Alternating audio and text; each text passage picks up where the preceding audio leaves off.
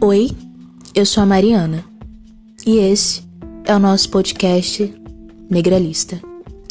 E toda semana eu, Kelly Manjericão e outras convidadas vamos estar discutindo tópicos diversos sob uma perspectiva negralista, ou seja, sob uma ótica afrogenocentrada. Então, só seguir aqui e viaje com a gente. E aí, Mariana, tudo bem com você? Tudo Como é bem, que foi sua semana? foi boa. Tá estudando tá Pouco muito inglês? Sim, né? Graças a você. O que, que você tem feito nessa quarentena, assim, academicamente? Eu tenho produzido meu TCC, tenho lido, eu li livros, alguns artigos, eu montei um grupo de estudos junto com os amigos e tal, e a gente debate textos toda semana. Esse grupo de estudos, é, algum professor que falou pra vocês fazerem isso? De onde saiu isso? Na verdade, fui eu, né, que falei com a galera, tipo, gente, vamos ler um texto. Ou melhor, foi, a, ideia inicial foi de uma amiga, ela tava falando sobre isso comigo, comentando que precisava ter um pouco mais produtiva, né, em relação à quarentena, academicamente falando. E aí ela montou esse grupo e a gente fazia um debate através de videochamadas e tudo mais. Só que aí depois acabou que a gente meio que ignorou isso por um tempo, aí depois agora a gente voltou de novo. Ah, que legal. Eu entendo essa parte do ignorar, porque a gente passou por um, um período, a gente oscilou nessa quarentena, a gente passou por períodos de pânico, incertezas, de várias coisas, então, assim, foi geral, aconteceu isso com vários grupos, tanto de trabalhos, projetos e faculdade também. Bem, hoje nós vamos falar de capital cultural, essa semana é o tema, esse tema, assim, é maravilhoso no negralismo. Por isso que eu estava aqui desenvolvendo com a Mariana o que ela estava fazendo de produtivo na quarentena, que eu sei que a Mariana tem tentado levar essa quarentena produtiva, assim, na obtenção de conhecimento, pelo pouco de ideias que a gente troca, tá aprimorando o inglês dela também, estou tentando ajudar ajudá-la com isso. Na verdade, estou passando, repassando os meus vícios de, inglês para ela. Mas ela tem é, tentado usar a quarentena dessa forma. E no negralismo a gente fala muito de capital cultural, né, Mariana? Sim. E a gente fez um sumário aqui pro nosso episódio. E eu vou falar o que a gente vai falar nesse, nesse episódio, resumindo pelo sumário. Primeiro a gente vai dar a definição de capital cultural. Depois é, a gente vai falar. A Mariana vai falar de descapitalização ou alienação cultural do povo negro. E eu vou falar da descapitalização de gênero. Aí depois vamos falar de demandas contemporâneas do capital cultural, né, para a mulher negra. E em seguida a Mariana vai trabalhar com a gente a escola como ferramenta de capital cultural, boicote ao desenvolvimento da educação. E eu vou falar, não, e também a Mariana vai falar de mídia como ferramenta de alienação ou descapitalização cultural. E eu vou falar da importância da seletividade e objetividade na obtenção de capital cultural e seus métodos também. E depois a gente, para terminar, a gente vai falar do negralismo e esse enfoque que o negralismo dá no capital cultural, quais são os impactos e por quê. E, né, e que culminou no segundo episódio do nosso podcast Capital Cultural. Então vamos começar. Mariana, eu vou falar a definição do que é cultura.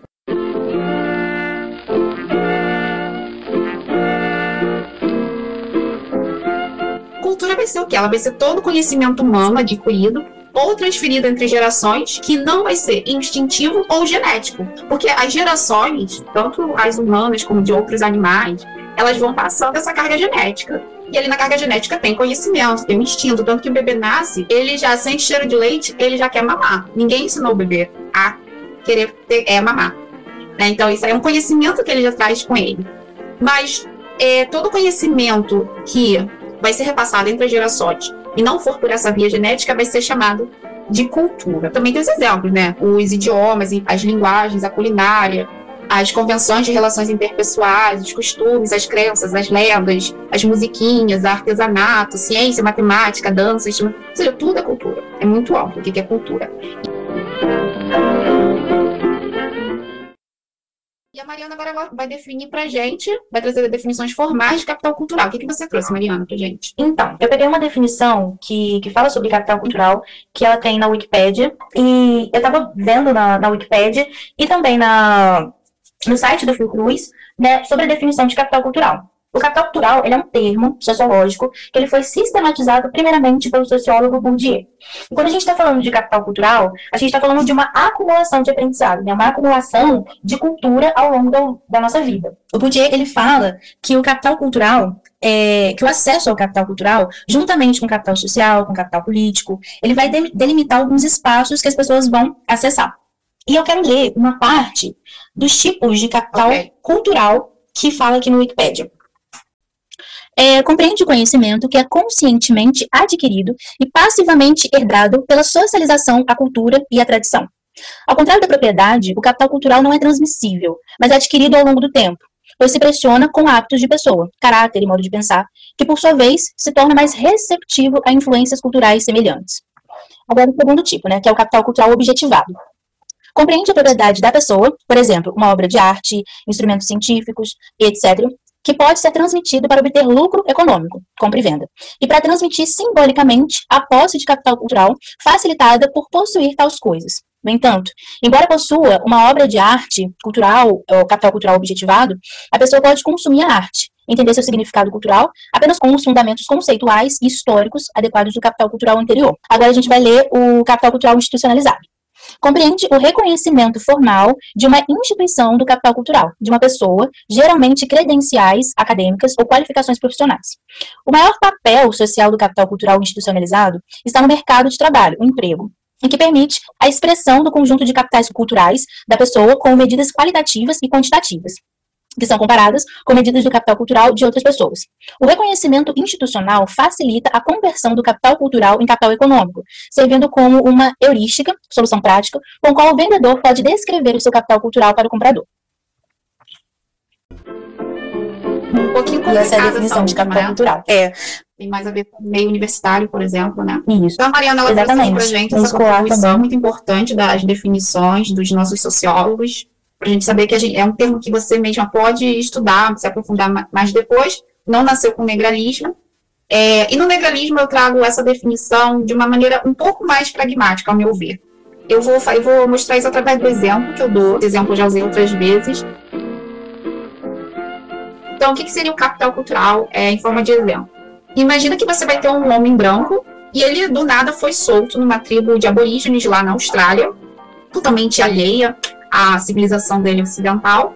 E ele foi jogado lá sem ter, nunca ter tido contato com aquela cultura, com aquela tribo, com aquele habitat, aquele espaço, e ele tem que sobreviver lá. O que, que acontece? Ele, em relação à tribo que habita aquela região, ele está em muita desvantagem, porque ele não conhece a flora, ele não conhece a fauna, os tipos de animais que tem ali, quais são os animais que são peçonhentos, onde eles ficam, é, o que caçar, como caçar, quais tipos de animais que ele pode caçar, quais plantas que ele pode consumir ou não, algumas podem ser venenosas, como fazer uma flecha, como fazer uma arma, como subir, uma arma não, como fazer um arco e flecha, como subir em árvore, como pescar, quais os lugares ali são mais perigosos, etc, etc, etc. Então, a probabilidade desse homem não sobreviver nem um dia ali naquele habitat é muito alta.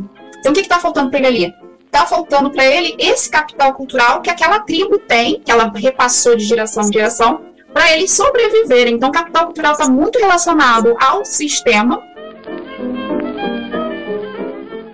e os meios de sobrevivência, o conhecimento, a cultura que é filtrada própria para sobrevivência ali, aquele jogo, aqueles meios, aquelas condições. E a gente traz isso na grande justamente por causa do processo de colonização, né, que já trouxe é, os seus próprios jogos, as suas próprias instituições, as suas próprias normas e regras e hábitos e etc. Foi mudando o meio e trouxe consigo o capital cultural que foi transferido e evoluído e aprimorado e foi repassado ali entre gerações e gerações. No entanto, quem é da herança, quem tem essa herança do, dos povos nativos e os povos escravizados vão ficando alheios a essa transferência de cultura, de, de capital. É, outros tipos de capital, mas também isso, né? Agora, você conseguiu entender, né, Mariana, com esse exemplo? Você vai falar do processo de descapitalização, alienação cultural do povo negro, especificamente, processos históricos, métodos, eficácias, impactos, e essa parte com a Mariana. Pode começar, Mariana. É, antes de mais nada, é importante a gente compreender que a alienação é um projeto, né? É histórico. E quando a gente está falando de alienação cultural, mais especificamente do povo negro, a gente está falando de tentativas históricas de desumanização das pessoas negras. Sobretudo dentro do período colonial, né? Então, as pessoas negras elas foram impossibilitadas de ter acesso ao estudo, impossibilitadas de expressar sua própria cultura, né? A cultura de origem africana, e tudo isso dentro de uma narrativa que perpassa muito o discurso religioso ao discurso científico. E isso, eles, têm, eles sempre estão nos colocando em uma posição sobre-humana, né? Que estavam constantemente tentando provar que as pessoas negras elas não tinham uma capacidade de se desenvolver intelectualmente. Então, quando você coloca pessoas negras de uma forma subhumana, você acaba chegando muito perto da animalização dos corpos negros. E isso é um método de alien- de alienação cultural. Porque quando você conta esse tipo de narrativa, e isso teve muita ajuda das igrejas, é, da escola, da mídia, que a gente vai ver depois, para fixar né, um instrumento extremamente eficaz para poder fixar esses estigmas no subconsciente das pessoas. E isso começou a ser normalizado. O racismo passou a ser normalizado, desde a linguagem, das relações interpessoais, até as instituições sociais. E a alienação cultural é um espectro dentro da desumanização, e ela tinha como finalidade, ela tem, na verdade, como finalidade, a exploração de mão de obra para fornecer mão de obra barata, né, a incapacidade de pensar criticamente sobre a sua própria realidade, e a corpos dóceis, né, como o Foucault sempre fala, né, porque você anestesiando essas pessoas, porque como ela não vai pensar criticamente, tá alienada aquela, aquela situação, você vai docilizando esses corpos, né, e a gente precisa sempre pensar para quê e para quem serve que as pessoas negras não saibam a sua própria história. E dentro do grau de, de alienação, né, que acontece, as pessoas negras ficam anestesiadas, né, e elas se encontram dentro de empregos subalternos. Né? Elas estão sempre de uma forma subalternizada dentro da sociedade. E a gente acaba achando que determinadas situações, determinadas condições, como a miséria, como a opressão, como o abuso, são coisas extremamente naturais, né? Que acontece porque acontece, né? Como se não tivesse um processo histórico por trás disso. E como a gente está falando, né? Como o Bourdieu estava falando sobre a questão da hereditariedade, esse tipo de alienação, ele vai passando de geração em geração. É, eu achei, eu achei muito essa parte da, da raça, do gênero também dói muito quando a gente, quando a gente. Eu tava lidando com a parte do gênero e foi bem dolorosa também. É difícil, principalmente porque está falando de nós, né, mulheres negras. A gente está aqui tentando é, é, fazer um trabalho no podcast de transferência de conhecimento, de troca. A gente também faz as nossas pesquisas, mas é difícil porque nós temos as nossas próprias emoções e está lidando com as nossas vivências. E acho que mesmo se não fosse por nossa parte, acho que ter empatia pelo outro e ler essas coisas. Se fosse outros povos, se estiver falando de outros povos, outras é, que não fossem as mulheres negras, acho que a gente também sentiria isso. E é difícil, né? Então, é, essa, essa descrição que a Mariana fez de como se deu o processo de alienação do, é, cultural do povo negro, a gente vê que tem toda uma engenharia social perversa, se é que as engenharias sociais são perversas sempre, mas muita perversidade. E o que as pessoas, o brasileiro não entende é o quanto isso é chave para poder manter o povo negro onde eles estão, que é sendo a maioria do, do povo da favela, das periferias, da classe pobre, é, dos moradores de rua, da população de rua, do, dos presídios. Então, assim, é muito chave você perder o capital cultural. Isso vem depois de uma desumanização, do Foucault, e acho que Marx ele chama isso de reificação, não é? Se eu não estiver enganada, eles chamam isso de reificação, usa esse termo, que é quando você vai animar, vai tornar aquele, aquela classe, aquele ser humano, uma condição de animal, de subespécie, para poder se tornar escravo, trabalhador, né? Porque assim, a gente tá, a gente tá falando de violência, né? A gente existe, essa galera, né, o, o colonizador, ele entrou aqui de uma maneira extremamente violenta, né? Com violência física. Com e alienação de jogos. Com seus sistemas e jogos. Isso. E, e alienação cultural, ela é uma forma de violência simbólica. Que é uma forma de você, como é que fala? Tem uma palavra específica para isso, acho que é coerção. Para que essas pessoas elas simplesmente não entendam, né? Não, não pense criticamente sobre aquilo que ela está vivendo. Né? É muito mais fácil, né? Tipo, você chegar e você pensar que é, é menos doloroso, na verdade. Você pensar que você está em determinada situação porque foi uma questão divina, foi porque você merece, ou coisas do tipo. E assim, a gente vai ver sobre isso na questão da escola, mas isso é muito complicado, entende? Você parar para poder pensar criticamente sobre a realidade que você vive, que é muito violento. Tanto que semana passada a gente estava falando sobre a questão do adoecimento dessas pessoas. Então, quando a gente está falando da alienação cultural, a gente está falando também desse tipo de coisa, né? De uma violência simbólica. Isso. E o processo justamente de compreender como é que foi o desdobramento que levou aquela classe, aquele povo, aquela condição desnatural de pobreza. Uhum e de vários outros impasses, esse, esse se chama justamente materialismo histórico, né? Então, para a gente poder entender Sim. isso, a gente tem que lançar o materialismo histórico, que é um termo que os colonizadores odeiam, se você for reparar, eles odeiam essa ferramenta, materialismo histórico. Porque vai ser a ferramenta que vai desconstruir as narrativas mentirosas, racistas, e que só estão ali para poder vender, propagar e perpetuar a supremacia, as ideologias deles de supremacia é, tanto a branca quanto a masculina. Agora eu vou falar dela. Você tem mais alguma coisa para acrescentar nessa parte? Fica Hum, não. Tá bom. Vou falar então da descapitalização de gênero, é, quase nos mesmos moldes da que a Mariana. A descapitalização de gênero, então, vou focar só na parte da gente ser mulher.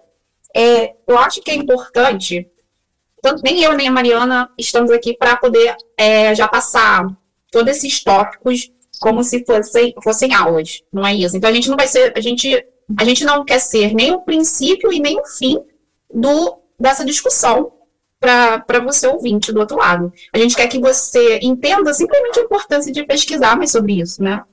É, e na descapitalização de gênero, o que eu recomendo é o seguinte, quando você for fazer suas pesquisas, é começar da biologia, é, porque ali, estudar os, as outras espécies vai trazer muita luz, ela vai, vai ser mais rica, mais rica até que materialismo histórico. O materialismo histórico, para mim, ele não é suficiente, porque ele vai estudar é, só o homem a partir da história. Mas antes da história, tem a pré-história. E antes da pré-história, tem a biologia ali. Né? Então, acho importante a gente entender, é, estudar biologia quando a gente for estudar gênero, para poder entender que as espécies, muitas delas são divididas em macho e fêmea. E essas duas classes, elas têm geralmente uma dinâmica, justamente por causa das suas diferenças. Essas diferenças, elas têm como fonte ali os aparatos biológicos do macho e da fêmea. E o macho, ele vai ter sempre essa coisa de. Ele é um, um ser muito sexual, muito focado no sexo, muito focado na cópula. E então o sexo vai se tornar para o macho um recurso, assim como os alimentos, assim como a água é um recurso para gente, para nós dois, né? Tanto para o macho quanto para fêmea. Mas a gente vai ver na biologia esse desespero dos machos em copular. E é estudado que tem origens no, no hormonais, outras coisas, vários mecanismos ali da natureza para a gente poder sobreviver. Então, eu acho importante estudar a biologia. Você vai estudar ali, você vê o tal do dismorfismo sexual, que é a diferença entre, é, de tamanho entre macho e fêmea. Quem estuda gênero acaba tendo que estudar essas coisas também para poder tanto identificar padrões e tentar entender o que aconteceu com a nossa espécie. Ela sempre foi assim, patriarcal? Esse é um enigma que a gente estuda ainda quando a gente está estudando gênero. E a descapitalização de gênero, a gente vê ali que ela tem muito origem na divisão de tarefas. A gente vai ter que pegar a África como um marco, porque é ali que nasceu a nossa espécie, e ali também que, que surgiram as primeiras civilizações. A gente vai ter que pegar a África como um marco histórico, só que ao mesmo tempo, como a Mariana disse, o próprio continente africano, os próprios povos ali sofreram uma descapitalização cultural. Então a gente tem grande dificuldade de estudar não só a história dos povos africanos e dos povos negros. A gente tem uma dificuldade de estudar a, a história da própria fêmea humana, da própria mulher, porque ela nasceu ali, que é a mulher negra. O que, que a gente vai ver também? A gente vai ver que essa divisão de tarefas ela vai, vai ser a origem da descapitalização cultural de gênero, porque a mulher vai ter que ficar domesticada por diversos motivos, e nesse processo de domesticação você vai ter confinamento, você vai ter limitação, você vai ter limitação de espaço e também de liberdade de poder explorar o ambiente externo. Então a gente vai, quando a gente for pensar quem vai ser o explorador, quem vai ser os náuticos, quem vão ser os viajantes, quem vão ser os caçadores, a gente vai ver ali que está muito ligado aos homens. Eles vão ser os exploradores, os desbravadores, os guerreiros. Então a gente vai ter essa divisão de tarefa. E nessa divisão de tarefa a gente vai ter a educação, a formação da educação feminina. Que tipo de capital cultural vai ser destinado às mulheres? E elas vão ser nosso gênero, nosso sexo, vai estar tá subordinado a isso chamado gênero.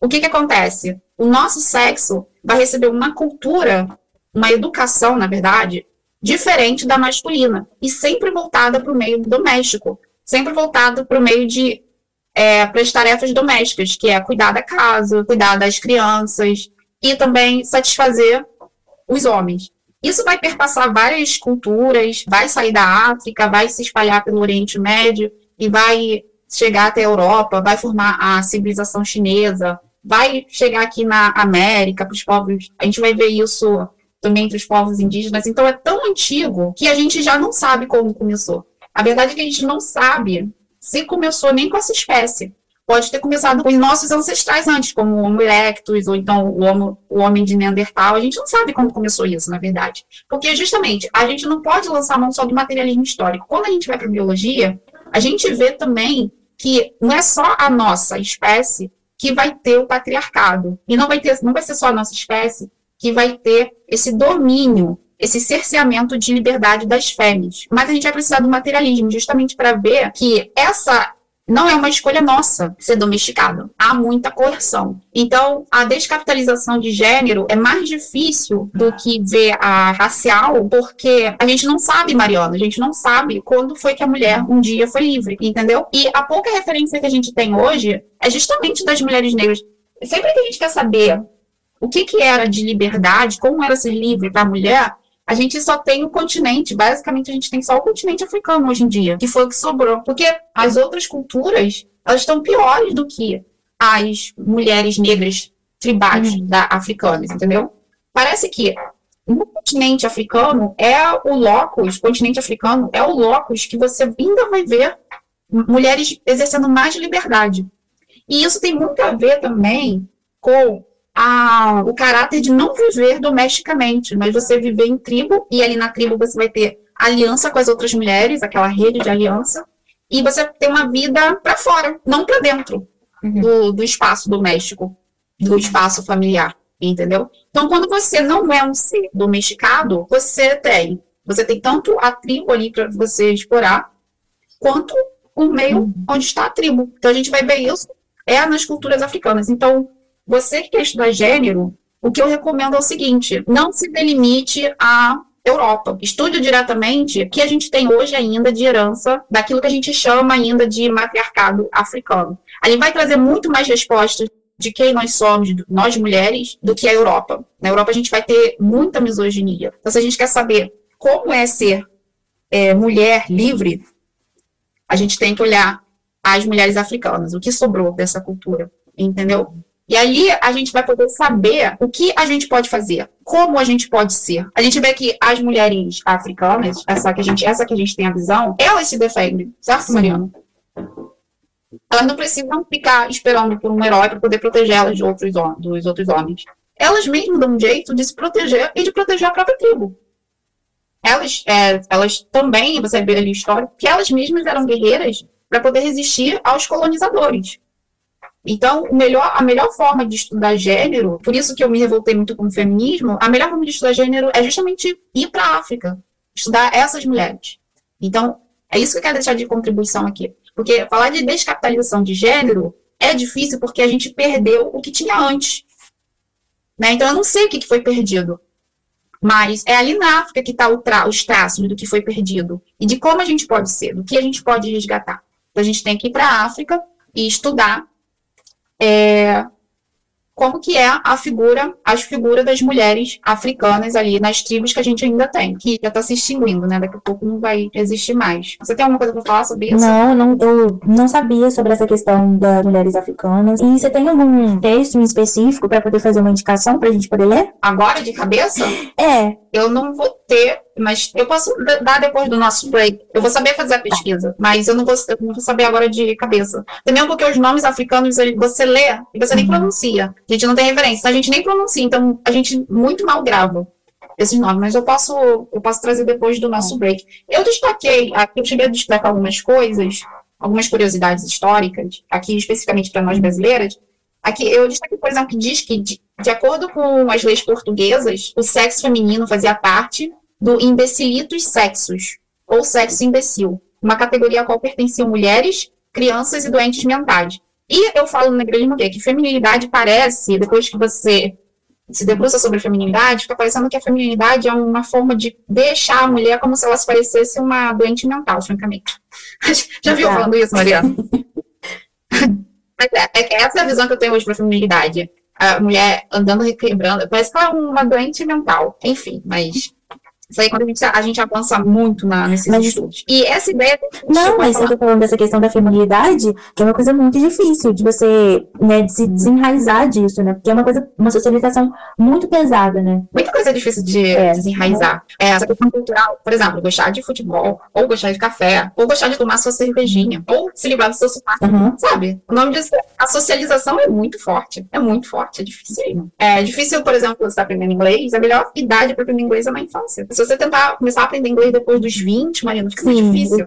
É muito difícil para muita coisa, na sua feminilidade não. É, essa ideia persistiu no Brasil colônia, onde também eram comumente declamados versinhos como mulher que sabe muito é mulher atrapalhada, para ser mãe de família, saiba pouco ou saiba nada. A outra frase é, a mulher honrada deve ser sempre calada. A outra é, Mulher que sabe latim não tem marido, nem bom fim. Muitos dos quais encontrados na literatura de escritores portugueses do gênero masculino. E no século XIX, Charles Darwin, por exemplo, ele acreditava que as mulheres eram intelectualmente inferiores, opinião semelhante à de outros homens biólogos na época. Então, assim, como eu disse, a gente tem que, a gente tem que usar o materialismo histórico para poder estudar o gênero. Mas esse materialismo histórico não deveria esquecer a África. Porque depois de tudo que eu estudei, essa é a contribuição que eu tenho para trazer para vocês. Depois de tudo que eu estudei gênero, obviamente eu comecei com a matriz europeia. Eu comecei com as feministas. Mas elas não são o início, é isso que é omitido. Elas não são nem o início do estudo de gênero. Não foram elas que começaram a tentar resistir contra a dominação masculina. E muito menos foram elas as pioneiras de conseguirem resistir. A gente teve outras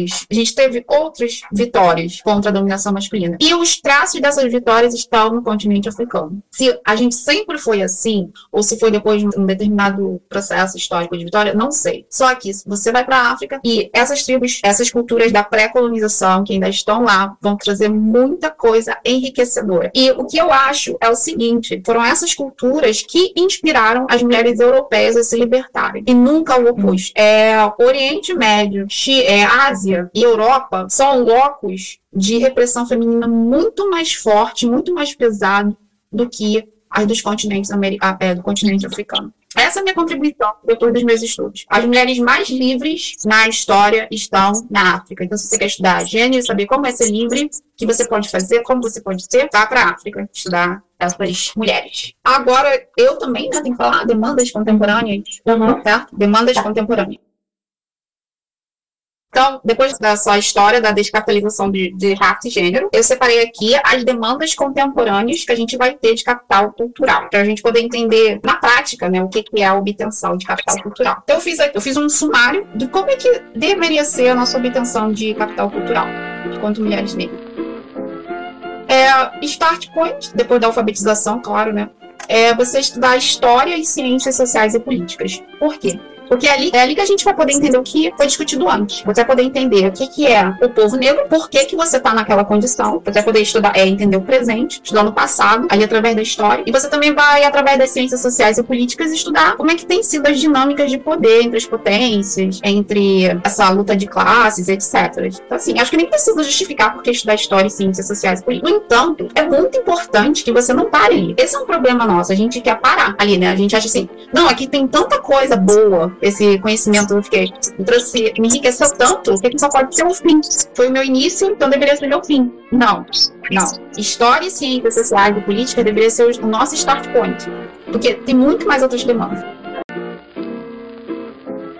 Eu botei ali como segunda que a gente deveria aprender inglês. Justamente porque. Mariana, tu sabe por que, que no negralismo fala tanto pra gente aprender, aprender inglês? Porque normalmente, quando a gente aprende inglês, a gente tem uma visão do, de mundo mais ampla, né? A gente consegue ter um capital cultural mais vasto né? Porque a gente consegue traduzir e compreender por nós mesmos, né? Ao invés de a gente ter essa, um outro tradutor traduzindo é, algumas questões pra gente, porque normalmente é, a gente tem um, um, filtro na tradução, né? E, assim, a, a, tradução é uma interpretação do tradutor, por, às vezes, né? Existem palavras que, que têm outro tipo de, de significado, coisas do tipo. É importante a gente ter essa compreensão, porque é muito mais vasto, né? A, a gente faz basicamente tudo em inglês. Né? Quando a gente sabe inglês, a gente consegue se, se, se locomover né, em, vários tipos de países e coisas do tipo, né? Isso. A Inglaterra, se a gente for, a gente for, é, a gente for lançar ali uma análise histórica, a Inglaterra ela superou as outras potências europeias, que era principalmente a França, né, do Napoleão.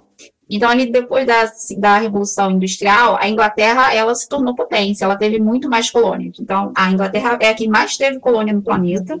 E ela se espalhou a cultura dela e a língua dela. Que a língua é, é o primeiro instrumento, né, de Sim. colonização. Fanon fala sobre isso. Né? Isso.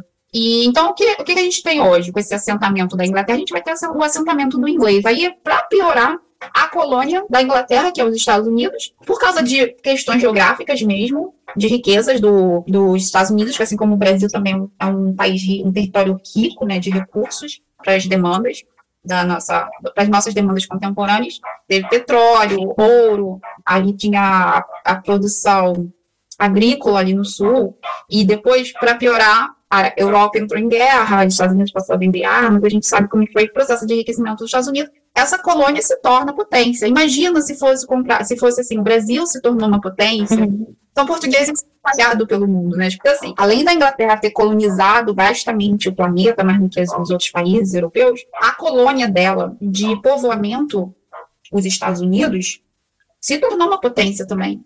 E aí a produção de conhecimento vai ser publicada em quê? Em inglês. Então, em inglês, você vai ter ali o conhecimento sendo publicado em primeira mão. E vastamente, por vários países. Uhum. Como a gente discutiu no episódio passado, tá muito dinâmico, Uhum. né, Mariana? A história tá muito frenética. Então você precisa ter o conhecimento ali pronto, em primeira mão, entendeu? Não esperar o brasileiro traduzir o que o Trump tá falando. Não esperar a Globo filtrar e traduzir para você o que o Trump tá falando, como ele tá falando. Mas você chega ali e já lê o que Uhum. o Trump tá aprontando. Você cria uma autonomia Oi. intelectual. Perfeito. Você cria uma autonomia intelectual e você não fica dependente do brasileiro. Porque se você for esperar pelo teto intelectual brasileiro trazer aquilo que vai ser importante para você saber lá de fora, você vai ficar esperando. Uhum. Nós não, vi- nós não vivemos num país homogêneo. Nós vivemos num país com grandes é, conflitos de interesse. Então, os brasileiros do. é, tanto os brasileiros da, da classe média quanto os brasileiros da- das elites não são, não têm os mesmos interesses que nós, mesmo que eles sejam de Uhum. esquerda. Certo? Então, às vezes você está esperando uma mídia, um canal, trazer determinado tipo de informação para você, não vai trazer porque essa informação ele não acha conveniente para ele, então ele não vai trazer para você. Então, a gente, para buscar informação em inglês, assim, é ótimo, gente. É, é excelente. Academicamente, no seu dia a dia. Muito melhor você ler um jornal em inglês, com as notícias, as notícias ali em inglês fre- fresquíssima, que acabou de saindo, acabou de acontecer duas horas atrás, aqueles fatos, do que você for ler no dia seguinte, passando pelo filtro do, É, dos jornalistas exatamente. depois do inglês.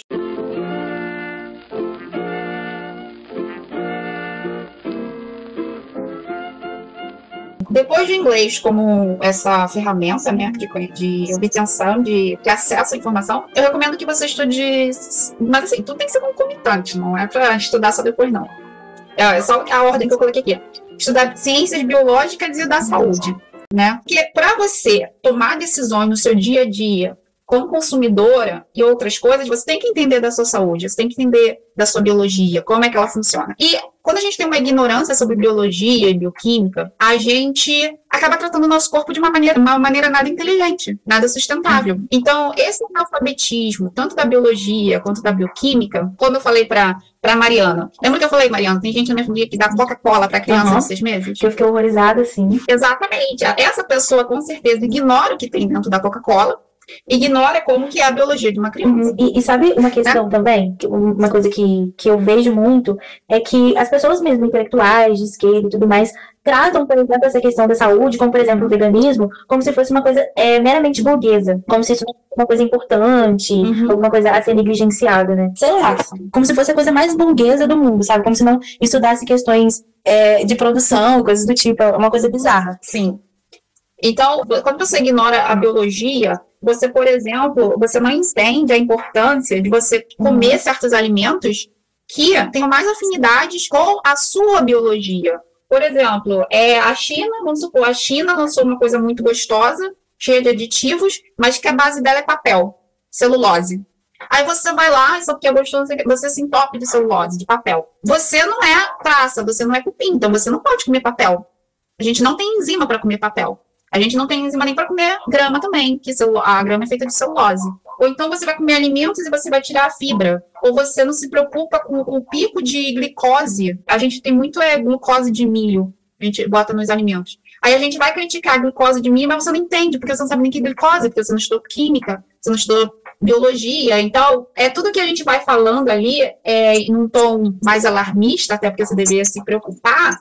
Você não se preocupa porque você ignora. Você ignora do funcionamento da sua célula, você ignora da, da degeneração das células. Você acha que tratar, por exemplo, a minha pele, tô com problema de pele, é, minha pele não tá boa, tô perdendo colágeno, é só eu, é só eu usar cremes, né, da L'Oreal, esses cremes caros, ou então fazer uma plástica. Mas você não entende que você deveria estar cuidando de- por, por dentro, né? Que o problema tá vindo de dentro da sua alimentação. Aí você também nunca se vê ali tendo câncer, mas você tá fumando, você tá se entupindo de é, embutidos, que é riquíssimo em nitritos e nitratos. Então, por mais que eu fale para você nitritos e nitratos, ou então se eu fale dos sulfitos e como isso faz mal para o seu intestino, porque vai matar a sua microbiota, e aí você, matando a sua microbiota, você não vai produzir serotonina. É muita, é muita Uhum. coisa que a gente vai ignorando, entendeu, Mariana? Enquanto tá falando grego, E a gente, do alto da nossa ignorância, acha que aquela pessoa. Aliás, ela tá falando de quê? Nem sei do que ela tá falando. Por que, que esses alimentos me fariam mal? Por que, que essas coisas me fariam mal, já que tá na prateleira do É. supermercado? E se eu não posso comer isso, eu vou comer o quê, então? Aí a gente fala, como assim comer o quê? Você tem milhares de outras coisas para É, comer. isso também é uma forma de alienação, né? Porque a gente tá falando do nutricídio. Uhum.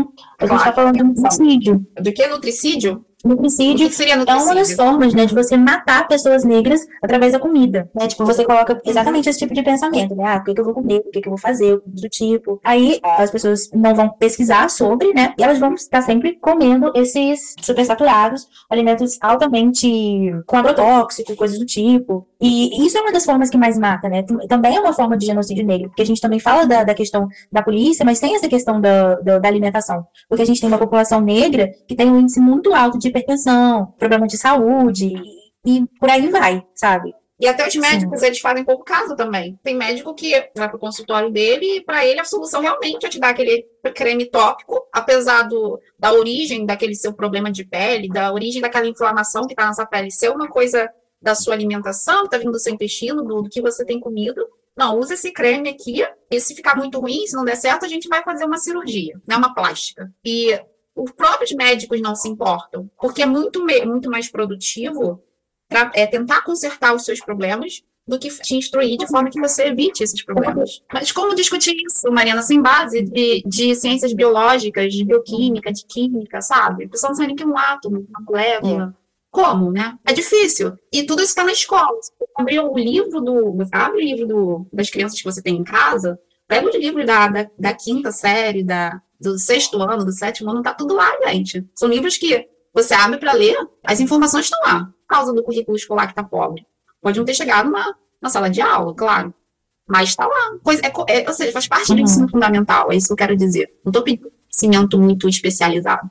E a gente precisa disso, e deve ser estudado em concomitância, não em sequência, como, como eu estou enumerando aqui. Estou colocando em sequência para Uhum. poder esquematizar nosso pensamento. Aí,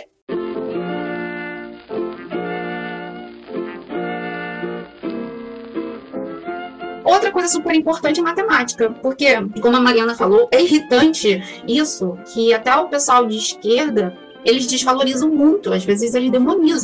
Eu tava num grupo de uma esquerda cirandeira, como, como falam, sabe? Povo lá de cultura, e o cara botou um vídeo lá dizendo que o problema, no vídeo, o cara falou, o problema do mundo é que o pensamento estava muito masculino, tóxico e matemático, sabe? Eu falei assim, gente, como assim? O pensamento eu falei muito pelo contrário, eu preciso da matemática, né? A matemática não, é masculina, primeiramente, não é tóxica, e a gente precisa muito dela. Então, ali, na matemática você vai estudar estatística, super importante, porque se eu estou falando aqui para você que a- o açúcar tem matado muito mais do que essa pandemia da, do coronavírus, eu mostro os dados, você vai continuar não se importando, porque você não entende de estatística. O que, que são aqueles dados? É que você não sabe o peso da estatística. Você não, você não entende como é que funciona essa questão da probabilidade estatística. Aí você vai falar assim, não, mas meu tio, ele fuma, já, ele fuma há 50 anos e meu tio tá vivo. Isso quando eu apresento dados estatísticos mostrando o alto índice de mortes, câncer de pulmão devido ao fumo de cigarro. Aí a pessoa vai e menciona o tio. Uhum. E menciona o tio de, de 90 anos que ainda tá vivo e fuma. Então, assim, se a gente ignora isso, isso tudo são ferramentas ah, da matemática que vai ajudar a gente. Estatísticas, entender gráficos, juros, porcentagens, é, métodos de determinar valores ocultos e incógnitas, e outras coisas, né? Probabilidade. Então, é muito importante matemática. Muito. E a gente traz o Nelim justamente porque eu detectei que tem essa bolha é, da- das ciências na, nas ciências sociais. Infelizmente, você vai conversar com um cara que tem pós-graduação em ciências, em alguma ciência humana, e o cara é muito ignorante na questão das estatísticas, dos gráficos, aí você mostra aquelas coisas ele, para ele não é nada, o importante é a ideologia dele, entendeu? É, como conversar? Exatamente, se a gente não consegue conversar, então a gente não vai avançar mesmo, porque eu estou usando umas referências de uma ciência, determinada ciência, e você É, ignora. tem- E aí, como é que a gente ainda vai criticar? A gente ainda vai criticar, por exemplo, a direita, É, que é mais ignorante Isso, ainda. isso é muito complicado, né? A gente está tendo uma, uma banalização da ciência que é, assim, bizarra, né? Porque as pessoas acham que, é, não sei, que a ciência se refuta com um exemplo do seu tio, sabe? A ciência se refuta com ciência, né? A gente está tendo uma, uma questão de... A gente está descredibilizando nessas pessoas, os cientistas, os matemáticos, uh, os professores também. Isso é muito complicado combater isso, né? Porque, gente, igual que você falou, se é uma coisa muito difícil de combater dentro da esquerda, imagina na direita. Exa exatamente. E aí, quando a direita rejeita todas as ciências uhum. juntas, não apenas essas, mas também sociais, quem somos nós para criticar o pessoal de direita? Porque nós estamos fazendo a mesma é. coisa, só que de uma maneira parcial. Uhum.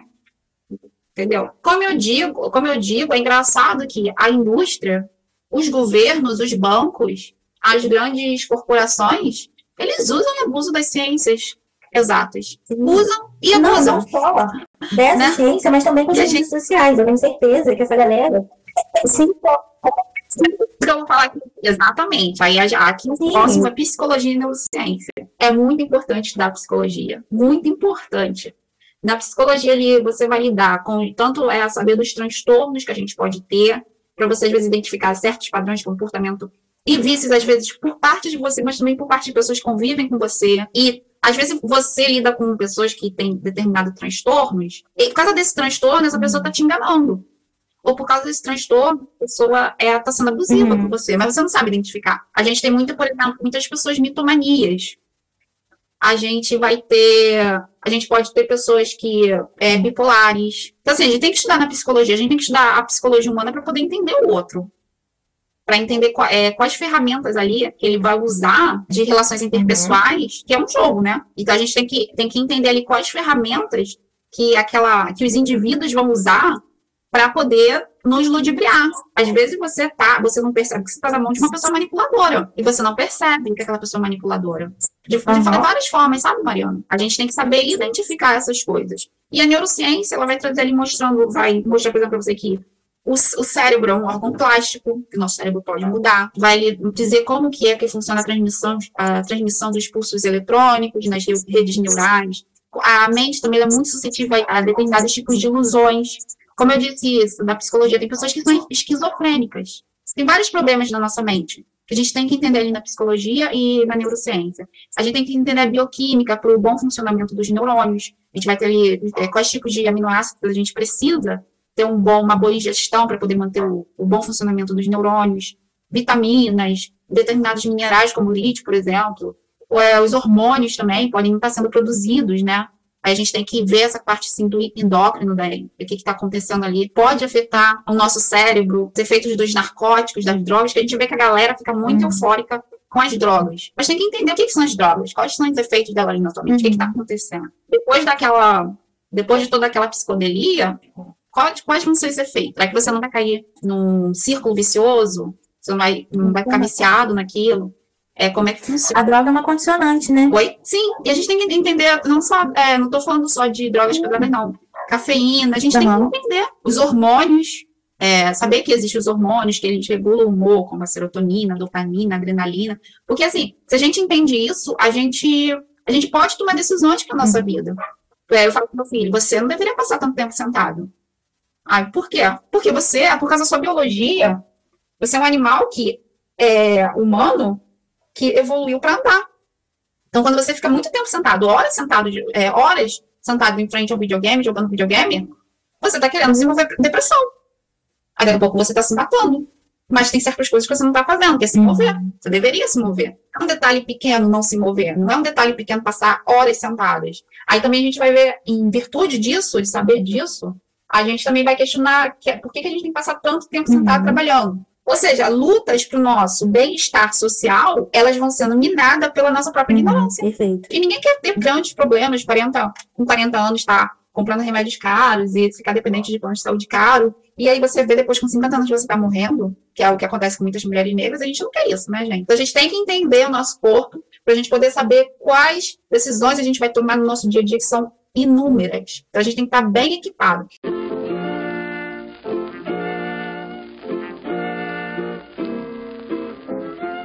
O outro, depois que eu falo, depois da psicologia e neurociência, é a tecnologia da informação. É uma ciência que chegou e a gente tem que ter uma alfabetização, né? É saber, por exemplo, como que a, as empresas usam os nossos dados, porque assim, tem muita coisa nessa área nova, que eu não vou esgotar aqui, que a gente ignora. E, ao mesmo tempo, a tecnologia da informação, ela tem trazido ferramentas assim, que faz parte do, do poderio bélico, como, por exemplo, o que, que, o que, que foi isso do, do WhatsApp uhum. e esse disparo de fake news? A tecnologia da informação foi a principal ferramenta de guerra é, utilizada, tanto pelo Steven Bannon, pelo Trump, levou o Trump ao poder, e levou o Bolsonaro ao poder. Uhum.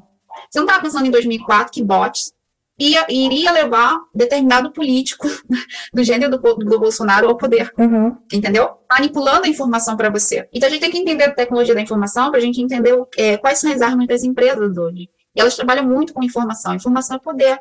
E a gente ignora isso. Você está ali no WhatsApp conversando, mandando vários dados sensíveis sobre a sua vida.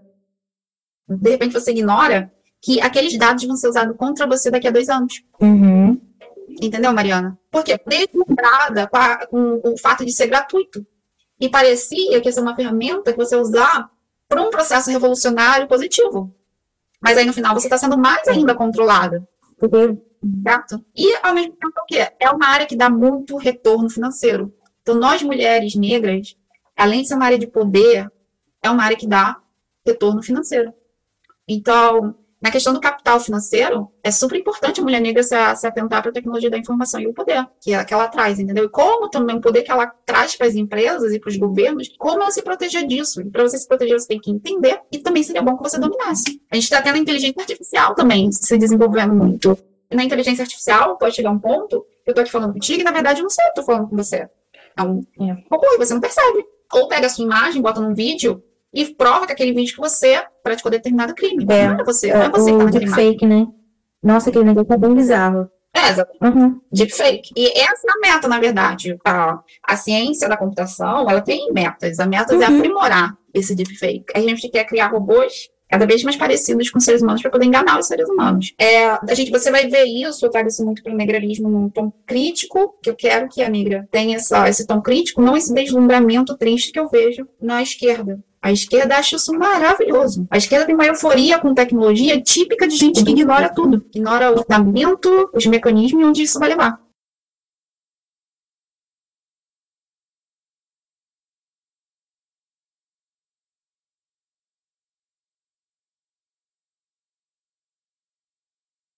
O último é economia e políticas nacionais e internacionais. A gente tem que entender ali fundamentos de macroeconomia, o que é bolsa de valores, não é nem para precisar investir, mas pelo menos saber como é que funciona, ações, juros de empréstimos, opções de investimentos, impostos, é, comparar, saber, é, senta algum dia e faz a comparação entre o custo de vida entre as nações, o poder aquisitivo, porque a gente tende a ignorar isso. Quanto é que está o salário mínimo no Brasil? Mas quanto é que está o salário mínimo na Argentina? e no Uruguai, e no Chile, e na Bolívia? E qual é o poder aquisitivo? Por que, que a gente está nessa. Por que, que no Brasil a gente sofre tanto? O que está havendo? Já que o Brasil tem muito uhum. mais dinheiro. A gente tem que ignorar isso. E para a gente está tudo bom, está tudo bem. É a naturalização de você ser endividado, de você ter é, as coisas do mercado estarem caras, você trabalhar muito, passar sufoco, entendeu? Pagar muito, muito imposto. Então a gente tem que fazer isso, não custa nada, a informação está ali. É, PIB per capita, risco Brasil, capital de giro, entendeu? A dívida externa, interna. Também a gente, a gente vai defender determinados políticos na esquerda, que a gente quer eleger, a gente tem que ver é, quais são, o que, que ele tem feito, ou quais são as opiniões dele uhum. sobre isso. Às vezes a gente, a, a, gente defende certas alianças políticas, certas, certas táticas de crescimento econômico, e a gente não percebe que no final esses investimentos vão colapsar. Sim. Por exemplo, teve investimento da Copa do Mundo se a gente não tiver um olhar crítico, é, quanto que está tirando da educação, ou quanto deixou de entrar na educação, ou para a saúde, para entrar na Copa do Mundo. E por quê? Aí você vai ver que ali por trás daquela obra tem interesse de empreiteiros. Uhum. Aí o que estava sendo vendido, não, vai gerar muitos empregos. Tá, mas empregos temporários. E com o dinheiro público. E deixou de entrar na saúde e na educação. E no final, quem é que está sendo favorecido? Ah, aquela empreiteira. Aquela, então, essa obra, na verdade. É uma coisa que acontece na educação. Com... Depois a gente fala sobre isso. Tá bom. Então, depois a gente fala sobre isso. Uhum. Isso é muito importante, certo, Mariana? Economia. Nós, mulheres, somos super alienadas. Você vê ali. Acho que a gente teve uma melhoria. Mas, assim, você sabe disso. Eu preciso dar exemplo. Mas conversar com mulher negra, mulheres em geral, a mulher negra é super alienada com isso. Você vai conversar sobre mulher negra, não fala nossos problemas. Ah, é porque tá muito difícil a solidão da mulher negra. Aí não sai daquele papo. Aí, ah, não sei o quê. Eu fui pensando aqui fazendo meu cabelo, finalmente eu estou aqui, eu vou fazer a transição. E como é que você faz twist? Não sei Nossa, o quê. No máximo isso, né? sim, isso é muito complicado, meu Deus. Gente, e no negralismo, gente, podcast negralista, você tem que entender o seguinte: o negralismo, o negralismo não é feminismo. Por quê? Aqui, eu não tô interessada em você ser uma mulher. Você tem que ser um homo sapiens. Então, todas as nossas, as nossas discussões aqui são profundas e amplas, porque é sobre ser homo sapiens. É, a gente quer que você, você se emancipe a ponto de ser um agente de transformação humana páreo com o homem branco. Uhum. As- o que os homens brancos estão discutindo, eu quero que você também tenha interesse em discutir, justamente para poder discutir e saber que rumo a humanidade vai tomar. Então, não é um processo de como ter uma vida doméstica mais favorável, mas é como tomar nossa posição de primeiro sexo e primeira Sim. raça. E por último, eu coloquei arte e criatividade, por quê? É importante você entender arte, que a arte dá muito dinheiro para o homem branco. Para o homem branco, não.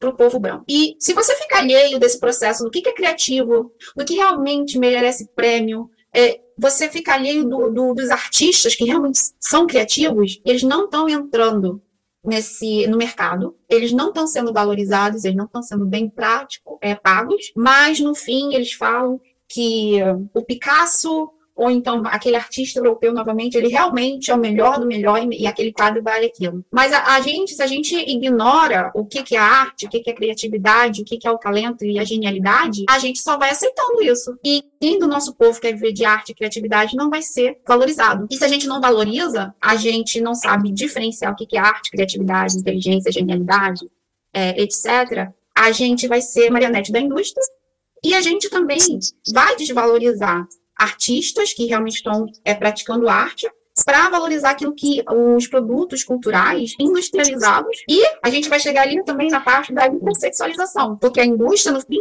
ela vende isso que eu vou falar lixo cultural, francamente.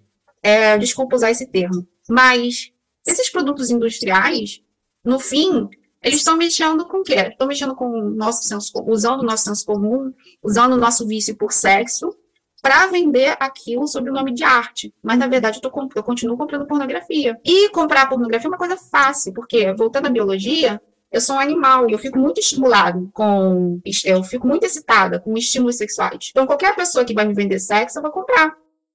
Se a gente não entende de arte, se a gente não entende é, disso, a gente nunca vai conseguir valorizar nossos Uhum. artistas. E a gente vai sempre consumindo, é, a gente vai sempre consumindo esse tipo de arte, né, é, esvaziada, digamos assim. A gente, a gente não consegue pensar criticamente sobre isso. A gente continua anestesiado, continua é, muito próximo a essa questão da animalização, sabe? Isso, isso. E os fome, primeiramente, ou então eles se vendem para a indústria.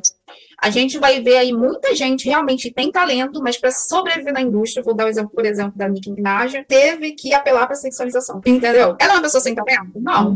Ela tá ali para quê? Para cantar. Canta bem.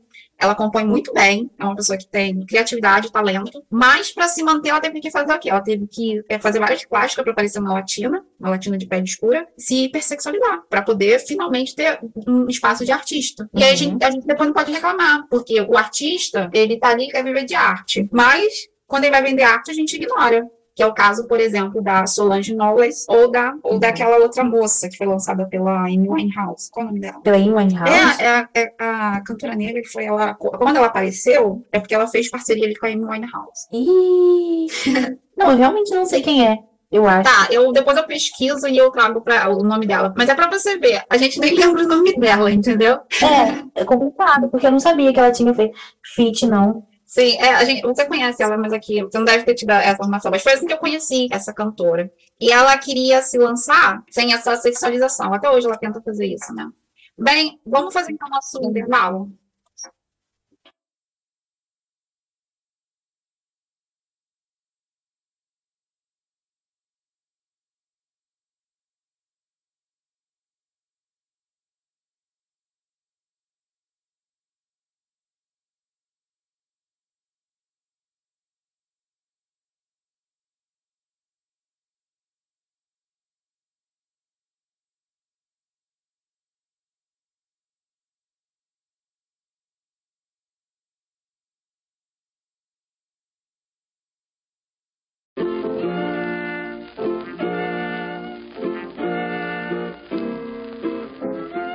O último é economia e políticas nacionais e internacionais. A gente tem que entender ali fundamentos de macroeconomia, que é bolsa de valores, não é nem para precisar investir, mas pelo menos saber como é que funciona, ações, juros de empréstimos, opções de investimentos, impostos, é, saber é, senta algum dia e faz a comparação entre o custo de vida entre as nações, o poder aquisitivo, porque a gente tende a ignorar isso. Quanto é que está o salário mínimo no Brasil? Mas quanto é que está o salário mínimo na Argentina? E no Uruguai? E no Chile? E na Bolívia? E qual é o poder aquisitivo? Por que, que a gente está nessa... Por que, que no Brasil a gente sofre tanto? O que está havendo?